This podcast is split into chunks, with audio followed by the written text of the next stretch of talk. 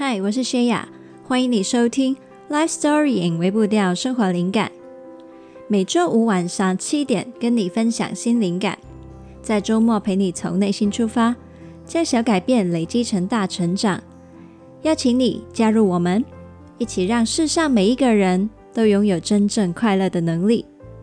现在就订阅节目吧，才不会错过新的内容。那我放假一周回来了。嗯，然后呢，不知道是不是因为久了没有做内容，结果今天这一集啊，我写稿的时候，天哪，话超多的。那今天的观念也非常的多，所以呢，呃，如果你觉得听了一次有点难掌握的话呢，那我邀请你可以去看一下文字稿，那重点的整理可以做一些复习，这样子。那呃，我们就话不多说，今天内容很多，我们就马上进入主题了。那你还记得啊？我们在上一集有提到过，父母他们会传承给孩子的伤害吗？那我们没有要责怪谁，因为呢，只要是受过伤的人，就必然也会无心的伤害到其他人。而这个世界上没有一个人是没受伤过。是完美的，所以呢，这个是身为人类最自然不过的表现。那我在以前呢、啊，在 EP 四十九的时候，也有分享过正向影响的传播链，鼓励大家好好发挥自己的力量，在你的位置让世界变得更好。那这一集呢，我就想要跟你聊聊关于伤痛的传播链，我们会聊到。我们怎么样让伤痛停在我们自己这里就好，尽量不要再传给身边的人或者是下一代。好，那我说的是尽量哦，尽量而已。就像上一集说的，不管你有多爱身边的人，你用尽全力给他最好的，你都不可能完美无瑕，所以没有必要对自己过于苛责。但是你有意识去为自己的伤痛负责。并且减少无意识的把伤痛投射给其他人，这一份努力就已经非常足够了。那在人类的社群中生活啊，除了我们可能会伤害到其他人，也会遇到我们被其他人伤害的状况。所以呢，我会聊聊，我认为我们可以如何让其他人的伤痛停在对方那里就好，减少吸收属于其他人的伤。那我并不认为啊，保持距离或者是隔绝其他人是一个可行健康的方法。因此呢，我会讨论到的是与人相处的当下，如何在心中设定好积极稳健的心理机制。好，那今天的内容大致上就是分上面的这几部分啦。那我想要先从伤痛的传播链，它的特质开始说起。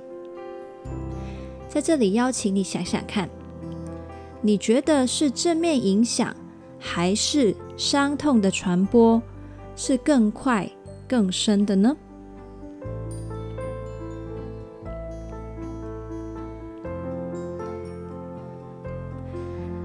好，那我自己的答案是，我认为负面能量跟伤痛其实传播得更快更深。你想想哦，是不是有很多的网红或者是公众人物都有提过，就算有一千则网友的回馈中，只有两三则留言是酸民的攻击，他们就是会不自觉的一直专注在负面评价。心里很受伤，然后呢，其他那些大比例的鼓励却好像不存在了。你自己在日常生活中也可能有感受过，当你收到回馈的时候，只要当中有一句批评，当你明明被很多人欣赏，但只要有一个人好像不那么喜欢你，你就无法停止。去反刍那些负面的言语跟情绪，甚至最后连你自己也开始批判自己。再说啊，人呐，常常在收到肯定之后，可能会开心个几小时、一两天就已经很多了。但是，一些负面的反馈，不知道为什么可以留存好几天，甚至是好几年。说到这里，你会不会也想起了很多年前别人的一句批评，或者一个否定你的眼神呢？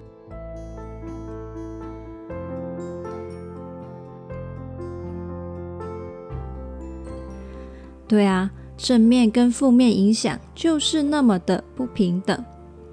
到底人类的机制为什么会是这样子呢？其实呢，这样的机制是帮助我们生存的。没错，一些快乐、被肯定的积极感受，都是一些非常重要的情绪，指引跟推动我们往想要的方向前进，也会鼓励我们更多的。跟其他的人类一起分享美好，互相帮助。好，那你可以想想了，那那些负面的感受又有哪些功能呢？它们其实都是攸关生存跟威胁的。当有威胁出现，我们就会升起一些负面感受，探测到危险之处，并且集中力量应对危机。所以可想而知，负面情绪必须是非常迅速而且强烈的，我们才不会错过危机的警号，还悠悠的在安逸里面坐以待毙。这些正面跟负面感受的性质的差别，也就是我们人对负面讯息更加敏感，而负面影响具更强大传播力的原因了。我自己认为啊，现代人的生活品质以几何倍数提升，但是却有越来越高比例的人患上心理疾病的原因之一，是网络的普及。以前的人生活在一个小社区里面，那有一些零星的冲突，人类的心智还是可以应付的。但是现在呢，网络让我们面对的是一个庞大的世界跟人群。甚至不认识你的人，也都可以在网上跟你说上几句。而你在网上面发布内容的时候，你心中也默默的知道，其实真的有好多人在 watching you。在网络上有很多人爆红，但也有很多人被黑，然后这些负面的评价快速爆炸性传播的势力。犯了一点小错，可以被上百万个人放大公审，后续难以翻身。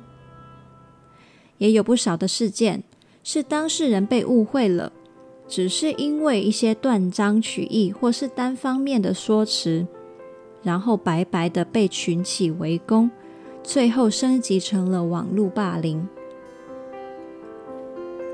我们人类的心智真的根本就追不上网络的发展，所以出现了非常多不健康的风气跟心理困扰。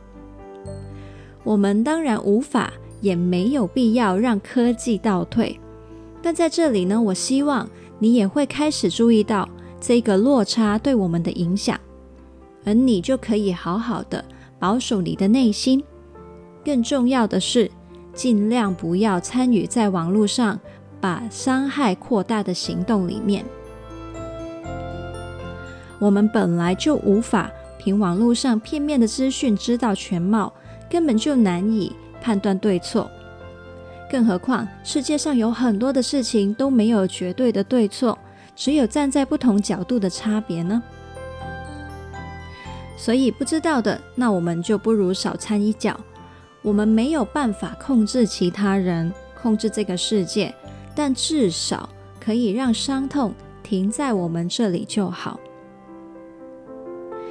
好，那刚刚聊了网络世界嘛，现在回到更贴近我们现实生活的，我想问你，你有没有试过因为你的不开心，然后忍不住发脾气在无关的人身上，事后你才后悔？伤害了对方呢？可能是在公司受了气，然后回家对家人的语气不好；又可能是因为你感觉很烦躁，于是对一个你不认识的陌生人、一个服务员用无理的语气说话。我先承认呢，我绝对有这样。人在情绪不好的时候，的确难免会把气发在其他人身上，这是不对的，却很难免。对吧？好，那我们呢就往下想，伤害会如何传播下去呢？用服务生做例子啦。假设今天我因为我自己很烦躁，然后不自觉地对服务生大小声，服务生可能也会因此觉得很委屈、很生气啊。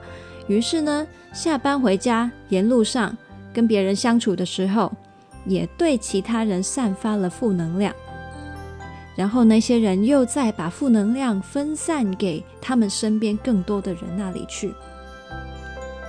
也就是说，因为我的烦躁，负面影响就这样扩散成了一个网路，影响好多好多的人。这个画面是不是很可怕呢？然后你再想深一点。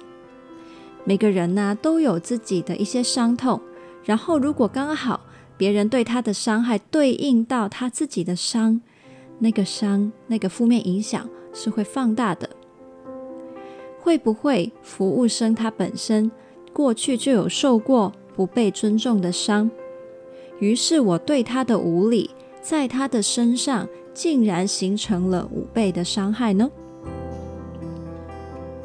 那听到这里啊，你会不会觉得啊，这个世界也太悲惨了吧？难道我们只能够让伤害这样子蔓延下去吗？其实不是的。我们今天的主题就是让伤痛停在这里就好嘛。当然呢，就会讲到切断传播链的方法。那我们以服务生为主角，如果他在受到我的无理对待之后，心里面做一些整理，他想到：咦，我只是放杯子放的大声了一点而已，客人的反应这么大是正常的吗？嗯，好像不是很正常诶。啊，会不会是这一位客人本身心情就不太好啊？嗯，虽然呢，我觉得被这样对待很委屈、很生气，但是想到他可能有他的原因。他的脾气也不是针对我的，嗯，那我好像就不用太当真了。这位服务生能够区别出属于客人自己的情绪原因，就让伤害停在客人那里，自己就不会因此而掉进了自我怀疑里面。同时，他也容许自己感受跟看见，我的确有因此感到委屈跟生气啊。但是在程度上跟对应的原因都会变得合理许多。那服务生呢，会把伤害扩散下去的几率也会降低了。好，那刚刚的状况就是，哦，我知道对方不是针对我嘛，但是有时候啊，对方说的话就真的像是在针对我啊。好，那在这里也说一下哦，就算就算。对方说话的内容听起来是针对你，但其实也可能他最深层并不是哦，可能是他比较没有情绪的意识，于是他把属于他的情绪转嫁到你身上而已。讲个例子，你比较好懂。老板早上出门的时候跟另一半吵了架，那他当然心情很不爽啊，回到公司啊，没有办法发泄。他就忍不住今天找你到处挑你的毛病。好，在这里呢，因为你不知道他背后的前提嘛，你就会感受到他的攻击对象很明显就是你，他说话的每一句都在针对你。但其实呢，在这个后台啊，背后啊，他的情绪来源是他自己个人的家庭问题。如果你认真的都 take it personal，都往心里去，你真的就会内伤到爆炸。好，那到底在我们被伤害的当下，我们可以怎么做呢？下面呢，我们来分享几个重点。第一，我们可以诚实的面对自己委屈、生气的感受，不管对方他的内容讲得多有道理，都不代表对方可以用暴力跟羞辱的方式来表达。因此，你可以为对方不恰当的表达方式而为自己打抱不平。这一份的委屈、生气的情绪，都是可以帮助你侦测对方的错误表达的。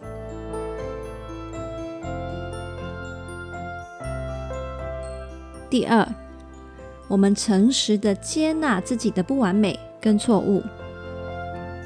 那刚才有讲一个概念嘛，对方的表达方式跟表达内容是两回事，有没有可能在他粗暴的表达背后，其实也真的有我们可以吸收跟改善自己的部分呢？所以呢，我们不用呢一次就推翻所有的东西，我们可以鼓起勇气去让你的自责感告诉你，里面有哪些部分是你可以负起责任的。当然，你的委屈、你的生气呢，也会在这里帮你区别有哪些其实是没有道理的，那就把它放下、丢掉就好了。第三，永远在心里面留一个弹性，去明白对方的反应可能不是百分百针对你。用你的同理心去理解对方，他也有他的情绪状况，也有他特别脆弱的时候，也会有特别敏感被触发的伤痛课题。那你会说，他明明在攻击我，我为什么要体谅他？听起来就很不服气啊。但其实呢，这不但是为了体谅对方哦，最主要啊，也是在保护你的内心，避免感染到属于对方的伤。当你知道那是他的情绪，他的伤处，那你也就比较能够把不合理的对待留在原地。好，那在刚刚呢，这三点里面提到的委屈、生气、自责、同理。等等，这些情绪啊，全部都是交互作用跟彼此配合的。他们可以呢合作，把你跟对方的课题个别厘清清楚。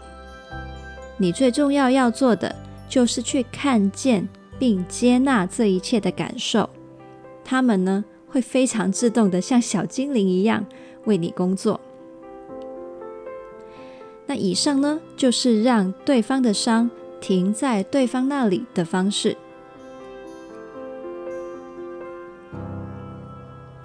那我们又如何让自己的伤痛停留在自己身上就好呢？我相信呢，没有人会想要去伤害所爱的人，还有无辜的人。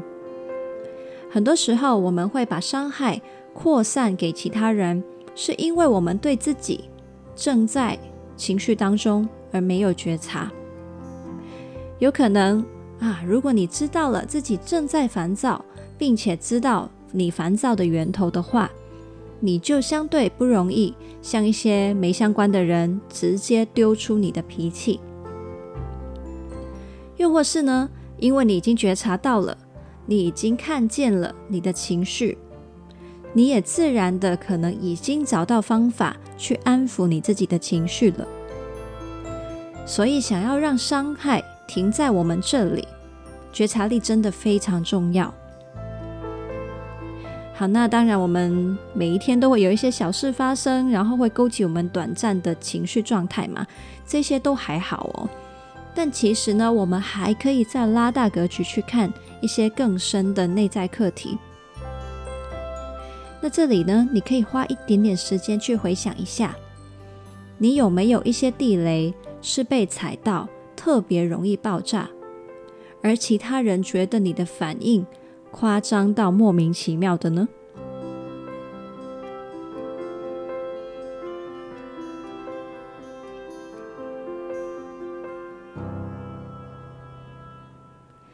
那像我的话我就是蛮玻璃心的。就算我知道批评这件事情啊有分对事跟对人但是呢我在听到其他人给予我一些的意见的时候我都会第一时间先感觉到我这个人被攻击了，然后升起了防卫机制，做出了非常直接、很抗拒跟厌恶的反应。那如果对方他不知道我自己本身有这些课题的话，对方就会觉得，哎，怎么会好心好雷精啊？他也会担心他是不是得罪我了。但是呢，通常我在事后回想，就会知道，其实令我不高兴的，并不是对方哦，而是我自己深层的脆弱被触发了。然后呢，我就会觉得对我的反应啊，对对方感到很抱歉。然后呢，也会觉得自己刚刚的反应很丢脸。我过去受过的伤，也许就会因为我这一些自动的反应，而传给了那些对我好、想要给我意见的人。这也是为什么我觉得自我疗愈、好好的修炼自己的课题是那么重要。人类之间一直互相流传的伤害，很多时候，就是出自于每个人各自无意识的课题地雷。最惨烈的状况就是刚好两个人的伤害正好也对上了对方最深的痛，就会形成非常不好的互相伤害循环。你会不会跟我有类似的困扰呢？如果你也想要减少自己的自动化机制对其他人造成的伤害，那接下来呢，我会跟你分享我正在努力的方向。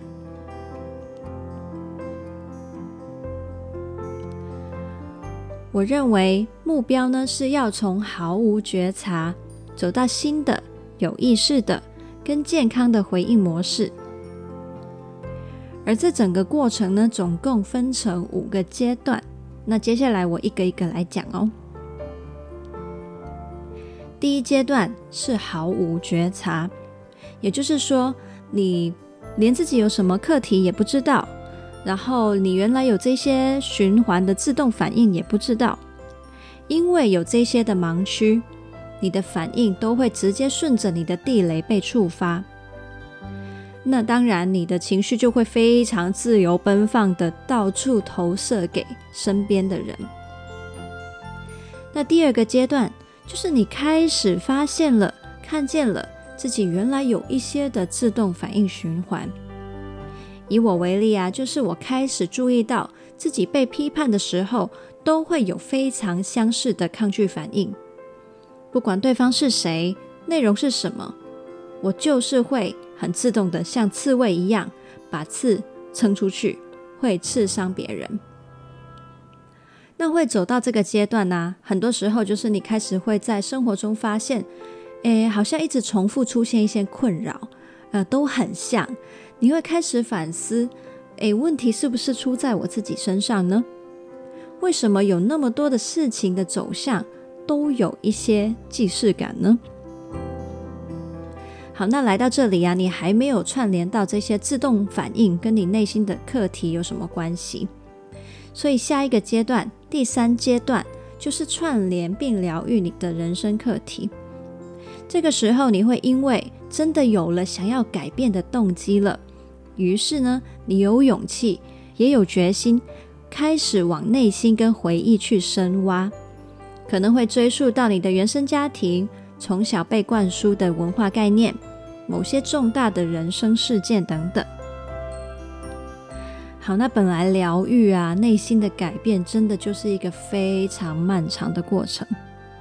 所以呢，在过程里面，你会发现，你跟人相处的自动反应上，会在三个状态之间游走。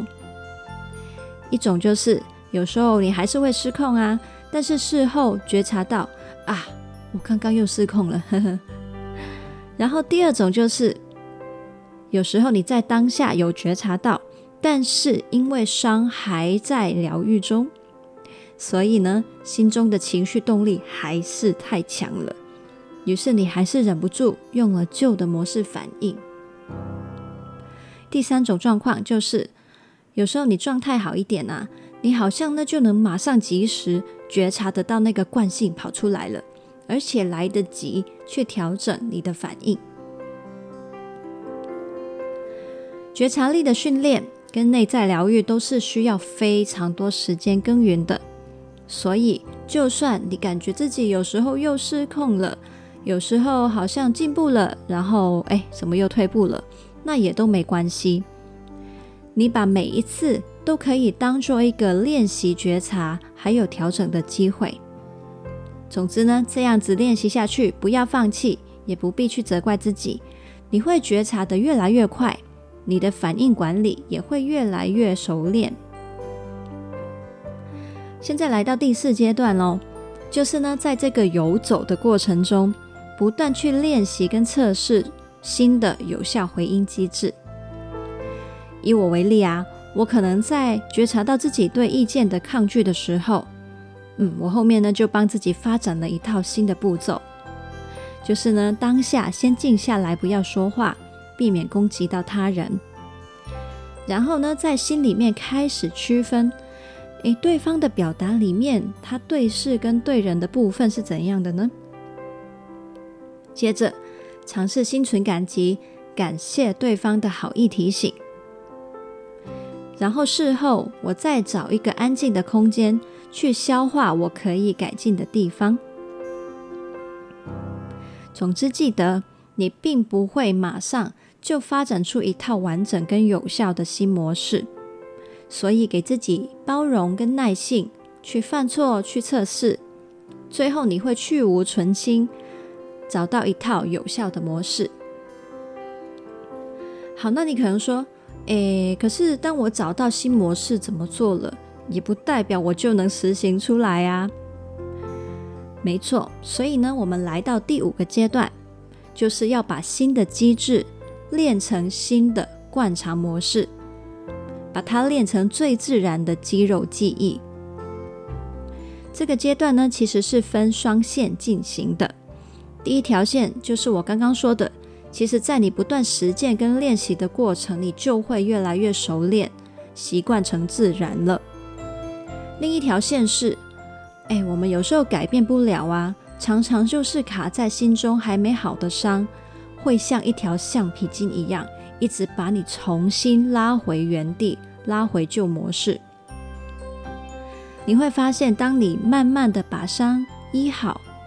你采取新机制的阻力就会变小了，就像那条橡皮筋会越来越松动，你也会越来越自由，越来越能够走向新的机制。再来，而你透过一直去实践，去采取新的机制，也会反过来帮你产生一些新的成功经验，来帮你治好你内心的伤。所以呢，这两条线是同时进行。并且相辅相成的修炼到最后，你会发现你不再被之前的自动反应控制了，你有了新的自主而且健康的回应方式。也因此，在你把自己的伤治好的同时，你的伤也不再扩散到别人那里去了。好，那以上呢，就是我们让伤停在自己这里就好的方向。我看过很多受伤的孩子，其实呢，是因为父母也是伤痕累累的人呐。我都会为这样子的家庭感到非常的心疼。所以呢，我自己的观念就是，如果我要成为一个好的父母，我就需要把自己的心医好。希望呢，伤害停在我这里就好。停止代代相传下去。那我们呢，做一下今天内容的重点整理。第一，人跟人之间会形成伤害的传播链，因此我们需要有意识的让伤痛停在这里就好。第二，当有人把伤害传给你，那就好好的区分跟包容属于对方的伤害课题。让伤痛停在他那里就好。第三，而我们呢，自己也可以透过觉察自己的情绪反应、伤痛课题，治好我们自己，以及发展出一套不暴力的有效回应策略，让伤痛停在我们这里就好。如果你也想要培养对情绪跟人生课题的觉察力，学习情绪怎么样带你做好你跟他人的课题分离的话，你可以参加我们的情绪冲浪课。那这门课呢，我介绍很多次了，所以就今天不多说了。你可以直接去资讯栏找到连结，了解更多。那我们这一周的微步调任务就是，请你在这一周里面。特地去觉察一个他人对你的伤害反应，并且从中练习区分可能属于对方自己的伤，然后减少吸收他对你的伤害。那今天呢，内容重点真的太多了，想要复习的话，记得回去呢看看这一集的文字稿。文字稿是放在 lifestory。点 co 斜线终止伤害，终点的终。如果你觉得这一集想到有谁会有需要，或是呢会喜欢的话，记得要把这集分享给他，一起让世上每一个人都拥有真正快乐的能力。然后啊，嗯、其实你们如果是公开账号的话，你们也可以呢，就是截图截图我们的节目的那个集数的画面。